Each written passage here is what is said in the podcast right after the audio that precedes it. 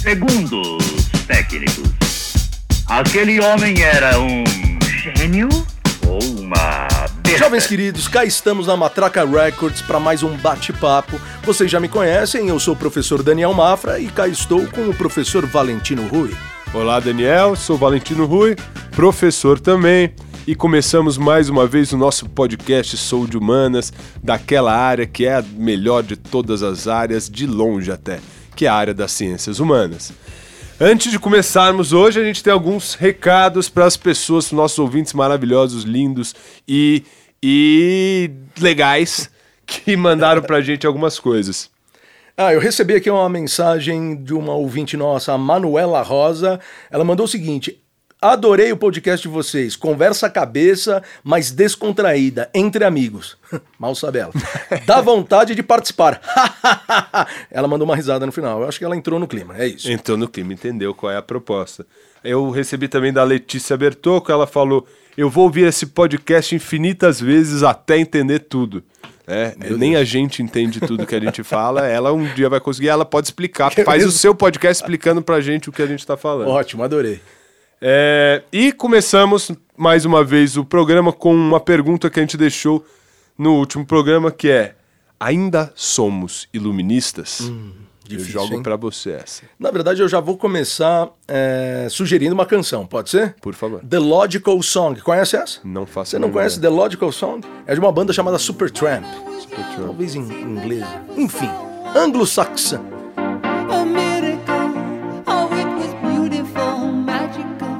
Logical Song, a música da lógica, basicamente, é perceber uma crítica que esses caras começam a fazer sobre a nossa noção de racionalidade. Essa racionalidade talvez levando a um mecanicismo e não a um grande humanismo, que seria contrário àque- àquela perspectiva que os iluministas defendiam. O que, que você acha disso? Não sei, acho que ainda a pergunta permanece. A gente é tão racional, tão lógico assim como a gente pretende ser? Os iluministas, como a gente viu no último programa, é- eles pretendem que sejamos todos muito racionais Perfeito. e compreendamos o mundo e, e conseguimos dominar a natureza e o mundo através da nossa razão.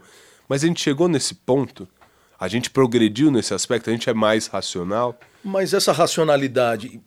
porque você Eu já está pensando uma crítica a essa a racionalidade. Você está perguntando se, é que existe, se é que existe essa racionalidade. Legal. Eu estou pensando, talvez, em trazer elementos que possam contribuir para o nosso debate, algumas críticas a essa noção de racionalidade, mesmo sendo ela verdadeira ou não. É, eu não sei. Hoje em dia a gente vê a tentativa, essa percepção que a gente tem da gente mesmo, né? Enquanto seres que temos uma coisa chamada ciência. A palavra ciência é igual, que equivale à palavra conhecimento. A gente conhece o mundo. Né? A nossa grande esperança, aliás, é no conhecimento do mundo. Uma coisa que eu, eu sempre penso, as mudanças climáticas de agora, né, já se mostram praticamente irreversíveis. Por que, que a gente vive tão tranquilo com relação a isso? Em grande parte, com exceção daquela Greta, que eu não lembro sobre o nome dela, Thunberg, uma coisa assim. Por que, que a gente está tão tranquilo em relação a isso? Porque a gente acredita que a ciência, que o conhecimento, que a racionalidade vai salvar a gente em algum momento. Certo. Vão inventar alguma coisa, alguma merda para esfriar o planeta e vai tudo ficar tranquilo. É, pegando os seus ótimos exemplos de filmes blockbuster, é, a gente fica tranquilo que o meteoro tá vindo porque em algum momento a gente vai mandar um míssil para destruir o meteoro, né? Na hora H vai ter alguma invenção Vai para ter isso. o, o Bruce Willis, é o Bruce Willis que faz a cena? É o Bruce Willis, o Pedrão tá confirmando aqui pra mim. É o Bruce Willis com a Liv Tyler. Ou isso é outro Que filme? filme você tá falando? Fala pra É um gente. filme, eu não faço a menor Você ideia, eu que só lembro dessa referência. Senão eles vão te né? processar. Por eu citar e não fazer. E não fazer referência. Mas eu já falei que tem o Bruce Willis e tem a Liv Tyler. só tem um filme né? com Bruce Willis. É né? aquela música que o cara do Aerosmith canta, canta aquela música também. Que é o pai da Liv Tyler. Muito bem. É, olha né? lá, eu tenho tem uma referência. A gente é maravilhoso. Mas então, nisso. sobre a. Então, é, a pergunta permanece. Ainda somos iluministas? Você trouxe talvez uma crítica ao que o iluminismo trouxe para nós hoje em dia. Sim. Qual é o legado do iluminismo? Essa racionalidade mecanizando. Não, não que os iluministas defendessem isso, que fique bem claro, Claro. né? Mas eles partem de um pressuposto de que essa razão levará, a gente falou isso no último episódio, essa razão conduzirá a humanidade a, a uma vida sublime.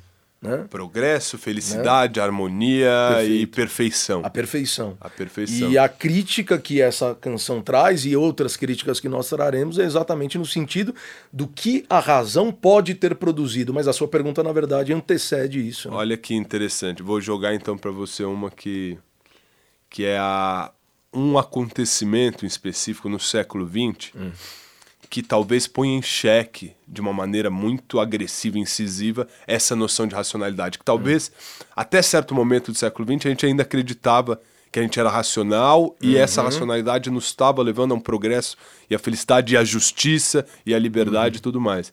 Mas acontece uma coisa chamada holocausto. Perfeito. Você não acha que o holocausto talvez seja ou um ponto que você fala, putz, a gente é, a gente não é racional, a gente é monstruoso, a gente é animalesco, a gente Eu entendo o que você está falando, mas ao mesmo tempo, quando a gente pensa é, a maneira sistêmica em que o Holocausto ocorreu, isso também parte de uma forma.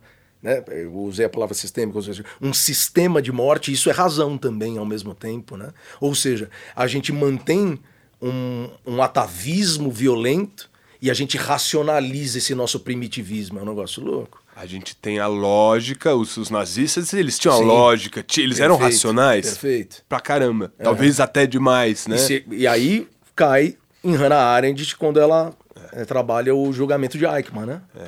Se quiser eu explicar aqui pra quem tá ouvindo rapidamente a, a Hannah Arendt, que vai, vai no julgamento do Eichmann, que é esse general nazista responsável pelo transporte de judeus até os campos de extermínio, Ele é responsável por toda a logística do Holocausto. toda a logística da solução final, que é uma Exatamente. palavra que, que usam bastante, É. né? Que é quando eles decidem o que, que a gente faz com esse bando de, Perfeito. de judeu aqui nos campos de concentração, falam, meu, vamos queimar, queima de arquivo, né? Exatamente. E, o Eichmann é esse cara, ele vai ser encontrado no final da década de 50, 59, 60, ele vai ser encontrado na Argentina, levado para ser julgado em Israel. Eu sempre falo, meu, imagina o, a- o azar do cara. Você é um nazista que é capturado pelo serviço israelense, né, que é Sim. o Mossad. Isso. E aí ele vai ser E ele julgado. é levado para lá nesse novo Estado que Novo é Estado símbolo exatamente da defesa do povo judeu, né? um Estado criado, forjado a partir de 1948. E, e aí a Hannah Arendt é uma judia que vive nos Estados Unidos, ela vai lá pela New York cobrir o julgamento,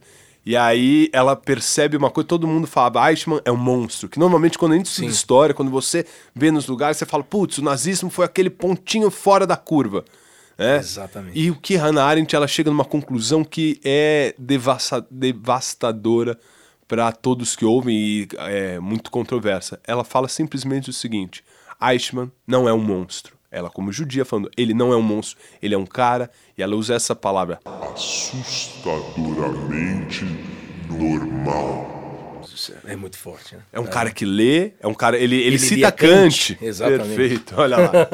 ele cita Kant, então não é um ignorante, não é essa noção, ah, somos burros e por isso rolou o Holocausto. Ou qualquer outra coisa que vier agora no século XXI. Olha que interessante, né? Então, é, da mesma forma que você traz esse primitivismo, é, talvez seja uma relação dialética entre o que é primitivo e o que é, né? É do primitivo que transita para o racional e o racional que retroalimenta o primitivo, né? Você tá jogando a bola pra mim, você falou que é dialética entre o racional e o primitivo. É. Acho que eu não vou nem citar, não vou ter, mas é um momento pedância de qualquer maneira, É? né? Tá. Que é um livro escrito na década de 30, agora não sei o ano ao certo, que é- chama Dialética do Esclarecimento. Esclarecimento do alemão, que que como fala mesmo? Uhum. Então, que isso, é, é aqui é bem um podcast interessante de porque eu alemão. tinha falado Aufklärung e, né, e na verdade é Aufklärung. Então Olha você estava muito mais próximo do que eu. Olha lá, é menino da Baviera. É, é esse seu sotaque porque- nazista. É que o meu sotaque é um pouco autoritário, é isso. E o, esse livro foi escrito por um cara chamado Adorno e o outro chamado é, Max Horkheimer. E esses caras eles vão justamente buscar na racionalidade humana esse excesso de racionalidade que vai atingir seu ápice ali no iluminismo e no movimento posterior que é o positivismo, ele vai encontrar na racionalidade o, próximo, o próprio oposto da razão, o oposto do esclarecimento que é o mito. Ele vai falar, existe uma dialética entre o mito e o esclarecimento. O esclarecimento leva o mito e o mito ao esclarecimento. Leva- ai. Um contém o outro. Então, mesmo a gente tendo desenvolvido nossas técnicas, nossa razão, nossas técnicas, nossa produção, a gente carrega dentro da nossa lógica a mitologia, o mito, o fantástico, a, do- a tentativa, o medo e a tentativa de dominação da natureza e, consequentemente, a dominação do outro ser humano. Que o nazismo é uma, uma Talvez experiência seja a- simbólica. a experiência mais flagrante que a gente tenha verificado. Mas, ao mesmo tempo, a gente pode pensar que são tantas e tantas as experiências, né? O Hobsbawm vai chamar esse de século dos extremos, né? A era dos extremos.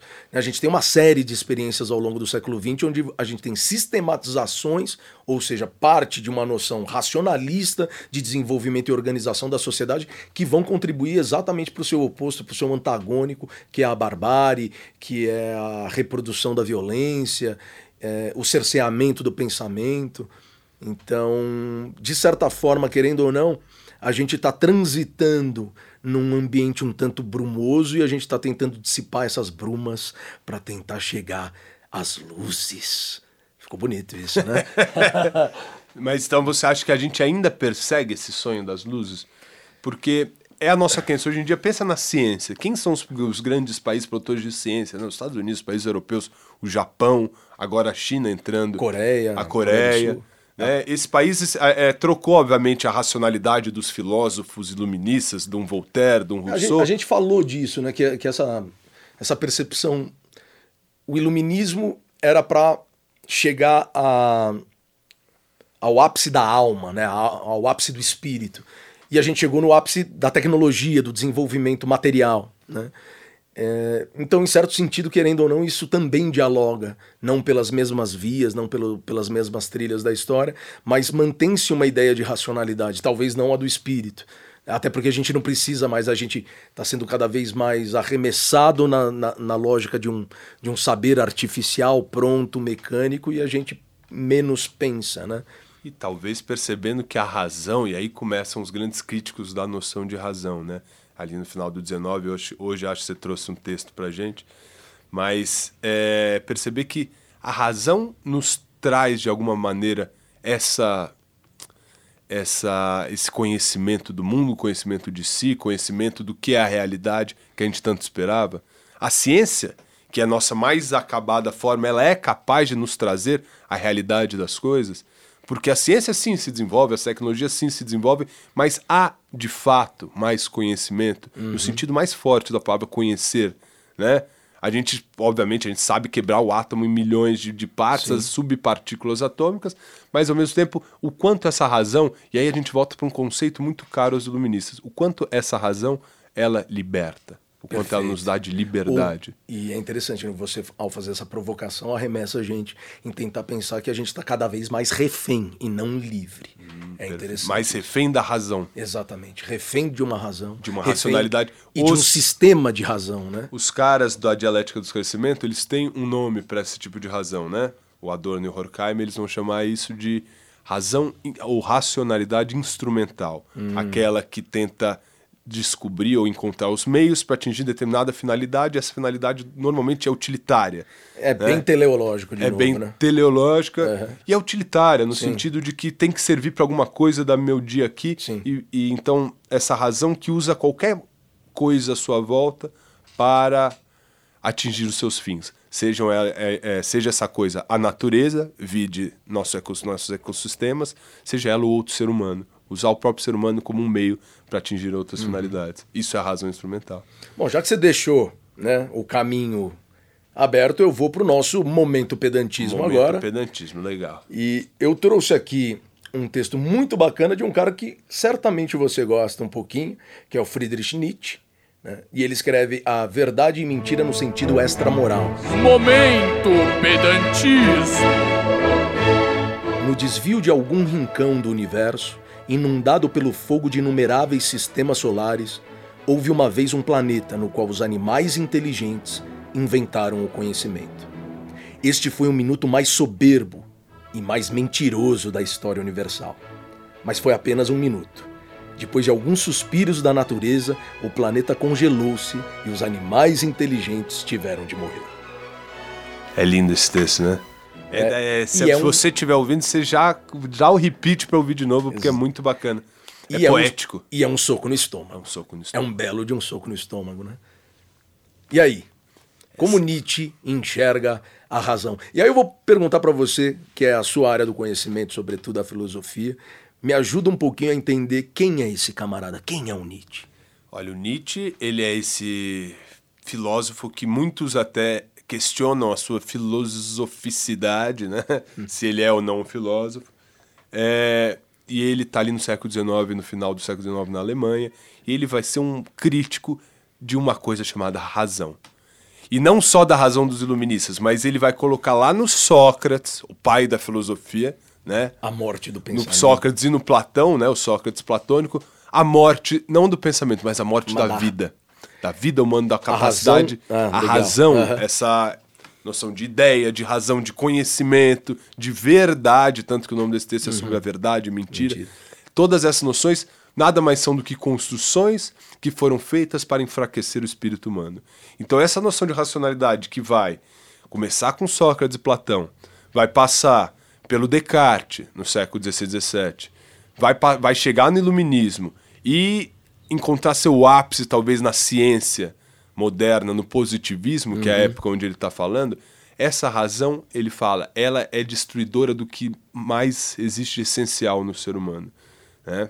Então Nietzsche, por isso, é um crítico da, do- da racionalidade. Ele vai falar quem pensava de verdade era quem veio antes de Sócrates, os pré-socráticos, que a gente tem pequenos fragmentos, que entendiam a vida como ela é, entendiam a natureza, o universo como ele é. A razão, ela só serve, só é, ele vai falar um mecanismo da linguagem, que a gente concordou né, com ele, é um, foi um acordo que as pessoas esqueceram. Nesse próprio texto ele fala que a verdade é uma moeda cuja efígie, né, cujo símbolo já se apagou e a gente esqueceu o que, que ela vale. Então, a gente concordou que, a linguagem quer dizer uma coisa, já esqueceu que era só um acordo. As palavras e os conceitos não dizem sobre a verdadeira realidade das coisas. Falando isso, é, não fugindo, mas é, sendo menos filosófico, tem um grande pensador brasileiro que é o Frei Beto. Né? E o Frei Beto ele diz que o saber não se dá somente pelo intelecto, mas também pelos sentidos. né? E eu acho que, de certa forma, é uma provocação também. Né? A gente é, valoriza tanto e centraliza tanto esse saber nessa racionalidade, nesse intelecto que o, o Nietzsche ataca profundamente no parágrafo seguinte, inclusive ele desce a porrada nessa noção do intelecto humano, que ele considera desprezível, né? É, e saber também é sentir, né? E muitas vezes sentir é mais do que saber. É, eu vou acabar lendo aqui um, então, um trechinho da Dialética do Esclarecimento, do Adorno e do Horkheimer, que a gente falou há pouco. É mais um momento pedantismo, então. Momento pedantismo.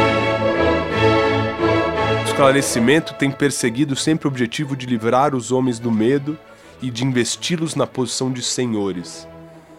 Mas a terra totalmente esclarecida resplandece sob o signo de uma calamidade triunfal. Isso é pesado também, né? A ideia do iluminismo, Sim. então voltando para a nossa pergunta original, era investir-nos de senhores do mundo. Sim. E se a gente pensa, eu acho que o século XXI e a questão ambiental, é que você falou, a revolução virada na natureza, né? Aham. é, nos coloca de uma maneira que a gente percebe o quanto essa razão nos libertou. E nos parece que muito pouco. E o quanto ela, de fato, na verdade, se a gente for analisar, o quanto ela nos encarcerou. Pensa, internet, internet, a ideia é que vai liberar, libertar a gente, né? Que Putz, vai ampliar. conhecimento né? pra caramba, você tem acesso, tem, tem um dado lá, é uma porcentagem, é quase um momento porcentagem, que, é- que eu não tenho certeza, mas é a cada dois anos dobra a, co- a quantidade de, de produção científica, acadêmica, aham. intelectual do mundo. Ou seja, a gente está numa progressão de desenvolvimento de conhecimento absurda. Mas o quanto isso nos deixa como realmente senhores da Terra, né? É aquele rei num- que está sentado num trono sobre um, sobre um, um- um terreno, um reino devastado, né? É interessante também, já que a gente sempre fala muito de educação, né? Seja na educação básica, mas pensando, inclusive, de forma mais flagrante na educação acadêmica, como essa necessidade da produção acadêmica é, estabelecida enquanto um sistema, como ela também tem criado doenças sociais, os estudantes acadêmicos estão sofrendo cada vez mais, entrando em depressão, porque eles estão sendo arremessados em algo que muitas vezes Primeiro que muitas vezes o pesquisador acadêmico não quer pesquisar aquilo que ele está pesquisando, porque existe também uma demanda, uma necessidade da própria universidade, do seu orientador de você estudar determinada área, determinado recorte.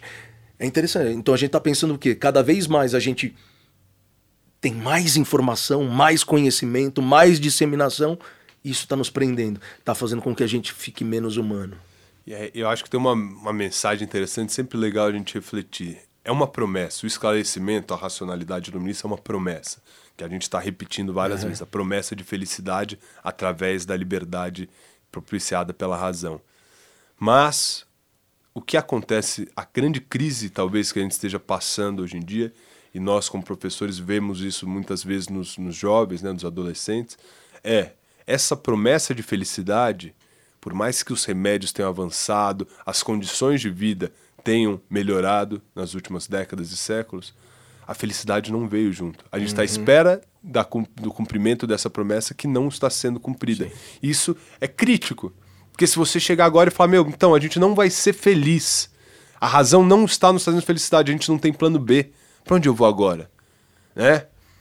Você tem um movimento, por exemplo, a década de... O que que é a década de 60, né? O que que é o movimento hippie? É uma tentativa justamente, um um ponto interessante, de uma galera que começou a pensar alternativas, pensar em planos B. Para fugir dessa noção de que um trabalho, progresso, desenvolvimento racional, científico, das cidades, urbanização, né, a vida em cidade, vai me trazer a felicidade. Talvez isso vai me trazer. É, é, a razão vai me trazer o oposto da felicidade. Né? Não necessariamente por você saber mais, você é mais feliz. Diriam alguns que a ignorância é uma benção, né? É, tem alguém que fala isso, não sei se a gente pode citar também. Né?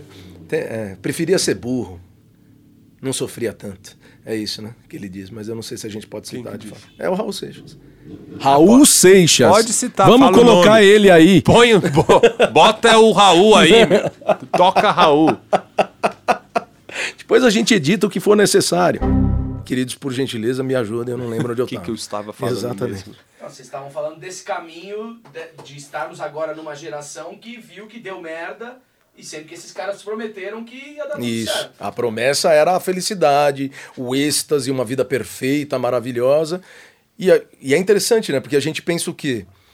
É, o suicídio se tornou uma doença social. O suicídio sempre existiu. Mas algo endêmico, como a gente conhece, é um fenômeno muito recente. E é interessante pensar que boa parte de algumas das sociedades mais desenvolvidas do ponto de vista das suas tecnologias são as que mais IDH, produzem né? exatamente violências é, dessa natureza. A Coreia do Sul tem índices altíssimos de suicídio. O né? Japão, os o países- Japão, né? os países É, nórdicos. Os países nórdicos. Da onde vem isso? Talvez né? é isso que Nietzsche estava sacando, sabe? Que quando, quando ele fala que a razão acaba com a vida, me parece que quanto mais racional é uma sociedade, quanto mais racional é a demanda que se faz da sociedade das pessoas que ali habi- habitam, maior é a frustração, né? Opa, Opa, agora é verdade. Chegou a cerveja. É, eu acho que para a gente entender essa, essa questão da, das contradições da razão, historicamente a gente tem que se situar no século XX, né? O que, que foi o século XX nesse sentido?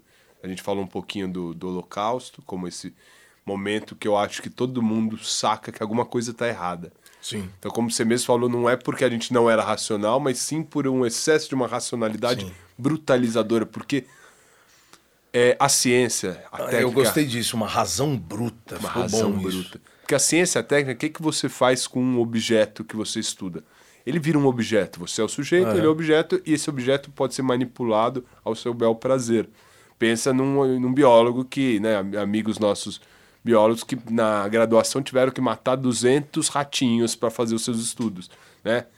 Pensa como você desumaniza tudo aquilo que você estuda, inclusive o ser humano, né? Então, talvez o século XX, como diversas experiências, e você, você falou que tem várias, você não fala, deu exemplo, né?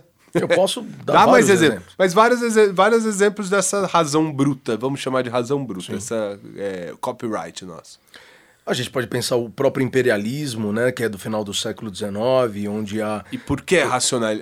Por que é extremamente Em racional? vários sentidos ele é racional. Primeiro que ele leva à noção de civilização.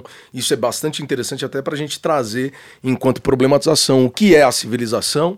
Né? Isso é uma perspectiva eurocêntrica, a gente sabe disso. Então, diante daqueles povos tribais, a própria palavra tribal já carrega uma pejoração, uma negatividade, né? Então aqueles povos, eles precisavam dessa luz, eles precisavam do conhecimento, mas ao mesmo tempo eles não eram capazes de fazê-lo. Isso é uma retomada do- do- das justificativas aristocráticas, né? De dominação, de superioridade. Olha, superioridade que vai levar, por exemplo, a superioridade de raça. E essa superioridade é amparada na ideia de que eu tenho uma ra- a razão, Uma racionalidade. uma racionalidade e eles têm um sistema, menos ou não um têm. sistema de organização social que vai levar. E aí a gente tem que falar. Olha só que interessante, a gente tem que falar de Belle Époque. A Belle Époque, ela acaba por trazer, sobretudo na Europa, isso também vai ser traduzido na América de forma bastante tosca, sobretudo na América do Sul, particularmente no Brasil, mas a Belle Époque é aquela época maravilhosa do grande desenvolvimento da Europa Ocidental, sobretudo, e dizer para os outros povos: olha o que nós somos capazes de fazer. A Feira de Paris, aí depois a gente pode verificar a data, mas a Feira de Paris, a Feira Internacional de Paris, na, na bela época, vai levar uma série de exotismos de outras civilizações para essa feira mundial, essa feira global, olha só a palavra que eu estou utilizando aqui, para dizer, olha como nós somos desenvolvidos, olha como a nossa sociedade é capaz de se desenvolver e de levar o conhecimento e de entender o conhecimento, inclusive, de outras culturas que não conseguiram ainda sistematizar o seu próprio saber. A bela época é fruto dessa racionalidade, mas também camuflada do quê? É, da apropriação, da exploração, Da da dominação. dominação. E ela é uma dominação retórica, discursiva, mais material, ela é bélica, ela é violenta. O que você está falando, então, que de alguma maneira a dominação existe. Você, né, tem gente que fala aí que a dominação é constitutiva, né? Dominação de pessoas, de classes e por aí vai. É, toda dominação ela precisa ser justificada, talvez, né? Certo. Pensa lá na Grécia Antiga, a escravidão, escravidão dos antigos. Ela é justificada Sim. por alguns ideais da época que eram mais caros aos, aos antigos, né? A escravidão moderna é justificada por outros ideais. E Perfeito. esses ideais são muito alinhados, de certa maneira, às noções do iluminismo, da racionalidade. Né? Você só domina quem não, quem precisa ser. E aí, voltando para o Kant, tutelado. Tutelado. E essa tutela, querendo ou não, ela tá ligada, por exemplo, a Aristóteles. Quando Aristóteles faz a, def- a defesa de que o escravo, né, ele está naquela condição, ele é incapaz de governar a si próprio, né? Uhum. Essa noção, ela ela permeia a história da humanidade. Mas olha né? que legal. Onde, olha que interessante agora, agora é o momento epifania, né? A razão, ela nada mais é do que instrumento de dominação. A razão instrumento. Mas por isso que é o razão instrumental que os caras falam. que é, a gente vai pro, pro do Adorno e desconhecimento. Horkheimer. É, mas o, você falou do Aristóteles, ó, a gente já tá fugindo do, do século XX, tá indo Uhum. Daqui a longe, pouco a gente volta tá pro ele. século IV antes de Cristo, né? Mas o, o Aristóteles, ele tem uma, uma... A ideologia por detrás da, da defesa da escravidão que ele faz é uma ideia quase que cósmica de universo, né? Ele fala o escravo é escravo porque ele nasceu para ser Há escravo. uma natureza Há da uma escravidão. natureza de Exato. escravo. Assim como ele fala das mulheres, né? Aristóteles é extremamente, hoje em dia, ele seria apedrejado porque ele é extremamente machista, misógino. Depende do lugar onde ele estivesse. né? É verdade. Ah, Se ele tivesse em alguns países do Oriente Médio, ou Talvez no governo federal. talvez se ele tivesse em Brasília nesse momento, ele não seria Que é o apedrejado. nosso público. Mas enfim, vamos lá. né? Para a mulher ser feliz, a felicidade sua é completar a sua natureza. Para a mulher ser feliz, ela deveria fazer coisa de mulher. Para o escravo ser feliz, ele deveria fazer coisa de escravo. Se um escravo virasse senhor, ele seria triste. Ele seria alguém infeliz. Né? Porque não é da natureza. Porque não dele. é da natureza. É, É, igual é uma- botar um isso- pássaro para nadar. Mas é, eu lembro que a gente já teve alguns debates a respeito disso. é, e foram debates calorosos, eu diria. Né? Deu briga, soco na É, cara. exatamente, mas a gente passou por isso. Né? Só tem uma jaula nos separando agora. Mas é, eu acho que Aristóteles ele compreende a sociedade em que vive e passa, a partir dessa sociedade, pensá-la. Sim, é isso claro. que a gente acredita, né? Justificativa, Né? Exatamente. Ele quer, ele quer justificar. Eu não, não estou dizendo que ele está fazendo uma apologia à escravidão. ou- Ele não faz isso. Né? Mas ele, entende essa sociedade e ele, a partir de um sistema de pensamento, a partir da razão, ele faz um desenho, né? ele ilustra, Entendi, entendi. a partir da sua filosofia, o funcionamento dessa sociedade. Mas, por outro lado, o que eu digo é que a sociedade moldou a sua forma de pensar. A sociedade é aristocrática, ela é oligárquica, ela é misógina, ela é escravocrata e ela precisa de sistemas filosóficos que a justifiquem.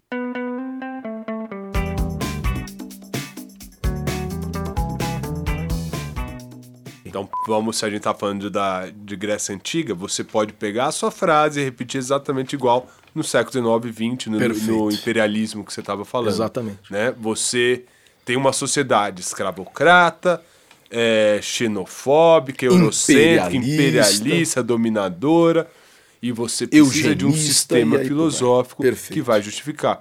E aí eu, eu queria até puxar esse gancho de um, um sistema filosófico, não sei se eu poderia chamar de um sistema filosófico, um sistema de pensamento, que a gente chama de positivismo. Legal. Né? Então, eu gosto de imaginar, a gente está lá, século XVIII, um pouquinho de temporada de, de cronologia. Século XVIII é o século das luzes, né? Perfeito. O ápice do iluminismo, Revolução Francesa ali encerrando o século XVIII. No século XIX surge um- uma filosofia que é o positivismo, Uhum. que, a meu ver, é como você pegar alguns dos pressupostos do iluminismo e elevar a décima potência. Ok. É tipo um super saiyajin do. Ninguém pega essa mas super saiyajin do, dos iluministas. Eu porque ele menor fala. do, Você não ideia sabe do que é que é O isso? que, que é um disso- saiyajin? Aquelas coisas É um saidinho. É um Super super saidinho. Sou eu depois de algumas cervejas. o super saidinho. Oi, gente, vamos sair. É isso? É, não, me explica esse não, super É uma referência saidinho. de desenho animado dos japoneses. Não, lá. mas retoma o super saidinho, vai. O super... Não, mas o positivismo é uma é um, um iluminista a décima potência porque ele vai falar que a razão ela deve ser na, na- na- e aí, aí a gente faz uma diferença entre razão e ciência. A razão na sua forma científica ela deve ser a único guia a, a, a único guia para nossas ações, nossos valores, nossas decisões, nossas políticas públicas. Só a ciência vai nos levar à felicidade. Né? Então, é, não é nem mais a razão no sentido filosófico, é a ciência. A gente tem o famoso, né, o, é, a- o, O. Comte, o Ordem e Progresso Aham. do Auguste Comte, né? Aham. Que é tá no nosso É a nossa amor, bandeira. ordem e progresso. Amor, ordem e progresso. Exatamente. Eu acho muito estranho sempre esse amor aí. O É. que, que, que ele entende por amor? Talvez seja por causa do romantismo, né? A época do romantismo. Faz- É uma boa hipótese. É uma boa hipótese, não que ela seja necessariamente verdadeira. É a nossa verdade É a nossa provisória. verdade, a verdade provisória, exato. E, e aí você é um sistema filosófico que vai justificar, não o Comte necessariamente, mas o- os positivistas Uhum. posteriores vão justificar diversos tipos de coisas. Você tem, por exemplo, a questão da eugenia. Certo. No nazismo, você não tinha os caras que provavam por A Exatamente. mais B que é, existia uma hierarquia das raças. É. né? Eles provavam de uma maneira é científica. É a dominação justificada por um aparato filosófico científico. Perfeito. Ou seja, é, é, de novo a gente, né, nessa. A gente está dando voltas muito interessantes, porque cada vez mais a gente vai alimentando o debate, né?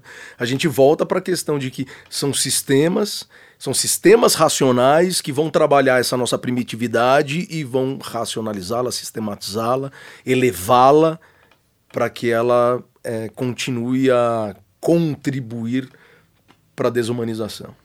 Para desumanização. A ciência desumaniza, então. Meu Deus, que Um abraço para nossos colegas, uma professores de biologia, física e química. Vocês vão Xinga- se fuder, velho. Vocês estão desumanizando. A escola faz isso. Exatamente, faz. Né? A escola tá cada vez mais desumanizando as pessoas. E a gente, como professor, percebe isso. Sim. Você tem um grau de cientificidade em tudo que você diz, em tudo que você fala, uma tentativa de encontrar essa verdade que o Nietzsche já criticava, essa busca incessante da verdade, e está desumanizando as pessoas. Está servindo de substrato para que as pessoas sejam Eichmanns, né, como a gente falou lá da Hannah Arendt, no futuro. Sejam pessoas aptas a obedecer ordens, aptas para um pensamento Conhecedoras das sistêmico, leis, conhecedoras das leis, Obedecedoras das leis e das leis da natureza, Obedecedoras né? Porque você, ao entender as leis da natureza, você fala, são leis que não mudam.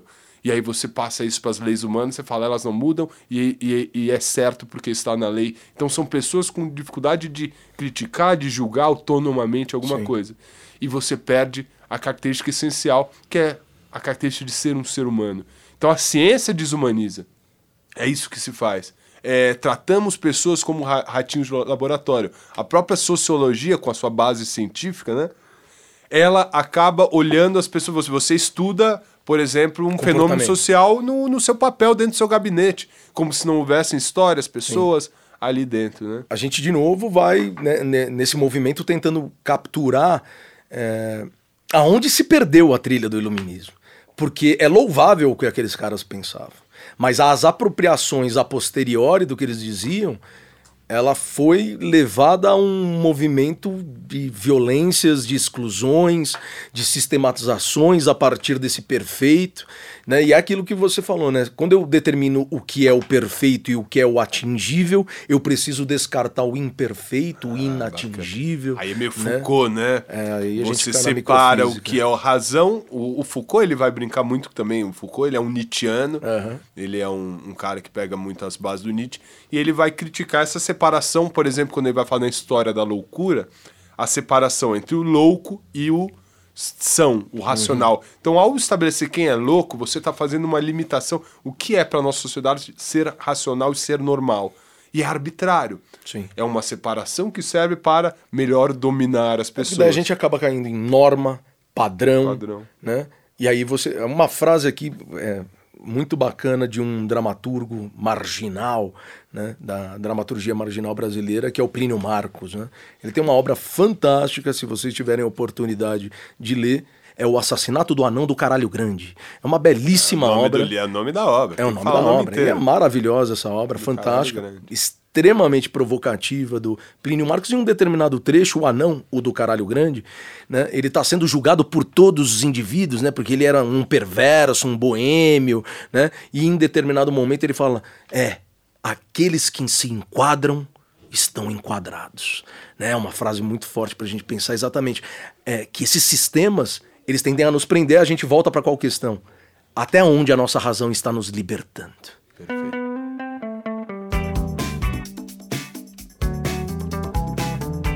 Eu acho que a questão que a gente ficou em torno aqui é sobre se a racionalidade ela serve à dominação ou à liberdade. Os iluministas, como a gente sabe, eles viam a razão enquanto instrumento para a libertação.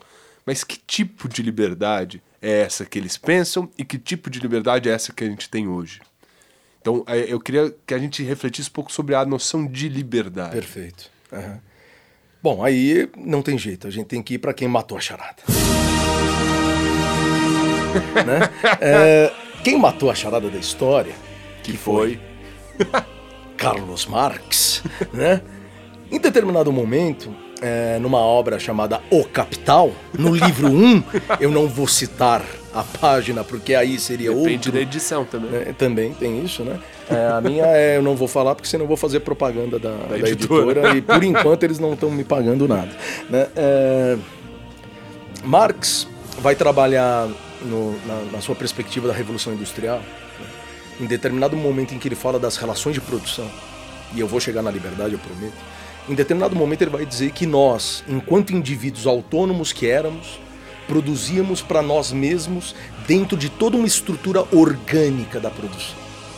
Éramos produtores daquilo que nós queríamos produzir e consumir. Com a Revolução Industrial, o ser humano passou a ser uma máquina de uma engenharia produtiva. Segundo Marx, nós nos tornamos apêndices vivos de uma forma de produção morta. E isso é fantástico pensar em Marx. Marx é capaz, portanto, de pensar a liberdade e essa e a gente cai na racionalização, a sistematização da própria forma de trabalho, levou ao encarceramento do próprio trabalhador, do próprio indivíduo. A liberdade que nós conhecemos é a liberdade de consumo, portanto, ela está conectada ao tamanho do bolso que você tem. A liberdade contemporânea é a liberdade do capital. Eu não tenho, nem você e nem o Pedrão. Logo, não somos livres.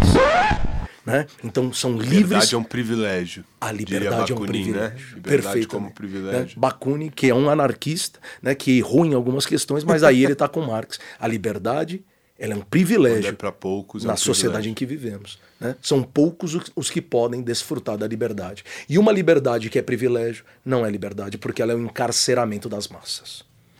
Mas olha que interessante. Então há uma noção de liberdade que você trouxe aí com Marx, que é uma liberdade relacionada ao modo de produção, ao consumo, né? Uhum. E talvez a própria noção de apropriação daquilo que é fruto do seu trabalho. Perfeito. Livre aquele que possui aquilo que ele produz, é mais ou menos Pode uma ser. ideia, Pode ser. mais ou menos por esse caminho. Aham. O- os iluministas, quando a gente vai pensar, a gente falou um pouquinho no outro episódio, você tem alguns tipos de liberdade básicas assim que, que servem de motor propulsor do iluminismo. Primeiro, uma questão histórica, que é a liberdade religiosa. Né? Se você pegar os, os iluministas, eu acho que todos eles, eles advogam uma liberdade religiosa. Eles estão numa França católica, mas ao mesmo tempo eles estão numa França que gostaria de abrir suas portas para diferentes é, expressões. Então, uma liberdade religiosa, em segundo lugar, uma liberdade de expressão. Né? Então, é, acredito que esses dois tipos de liberdade, liberdade de expressão, liberdade religiosa, liberdade de escolha, que aí a gente pode entrar numa crítica a essa noção de liberdade, são que movem o projeto iluminista. Então, uso a razão para ser livre no sentido de não ser dominado pela natureza, poder falar o que eu pensar. É o que a gente chama da, da- das democracias liberais, esse projeto, né? O John Locke vai falar um pouco disso. No século XX, a gente começa a pensar, a, a verificar o, se essas liberdades foram atingidas, né? Temos liberdade de expressão? Sim, não? Putz, eu acho que em grande parte muito mais do que existia no século XVIII. Temos liberdade religiosa? Sim, não?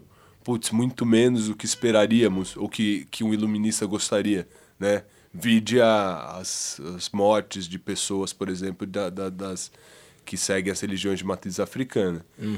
Temos liberdade de escolha? E aí eu acho que está a grande coisa que os distópicos do século XX e o próprio pessoal da dialética do esclarecimento vai eh, nos trazer. O, o Adorno, no segundo capítulo, na segunda parte da dialética do esclarecimento, que é da indústria cultural, sempre cai em Enem, essas coisas, sempre, normalmente aulas de sociologia trabalham bastante, tem uma frase que ele fala, liberdade de escolher o sempre o mesmo.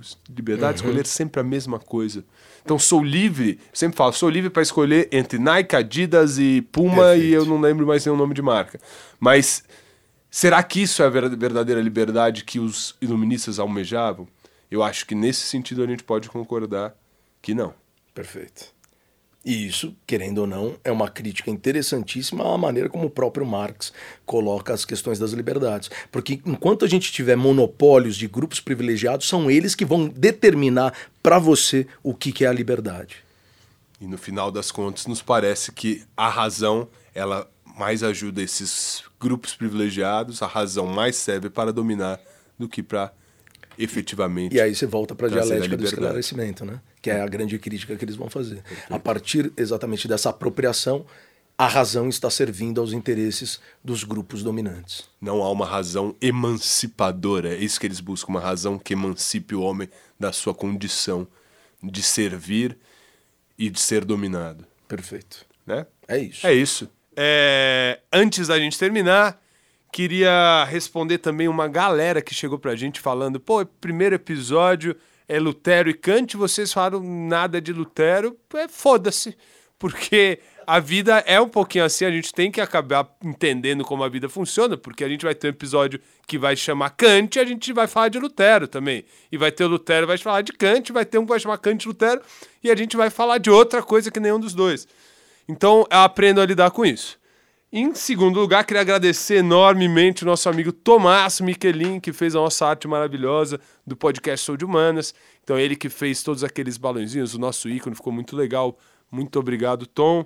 É, agradecer também a Giovana Fernandes por todas as sugestões que ela mandou. Falar para vocês também seguirem-nos no Instagram. Temos lá o podcast Sou de Humanas no Instagram. Aí você manda sua sugestão, sua crítica, seu elogio, sua comentário, seu a risada, seu emoji, seu kkk ou alguma coisa assim, que a gente vai é, está vendo lá no Instagram. E além disso, temos também um SoundCloud, né? Além do Spotify, temos o SoundCloud, o podcast Sou de Humanas. É só vocês pesquisarem lá, que tá bombando também. Obrigado, Valentino. Obrigado, Matraca Records. Gostaria de ressaltar e agradecer à banda Porcas Borboletas. Boa parte do que vocês ouvem, as vinhetas, são produzidas por essa banda maravilhosa. Vocês já me conhecem, eu sou o professor Daniel Mafra. Jovens queridos, esta aula está finita.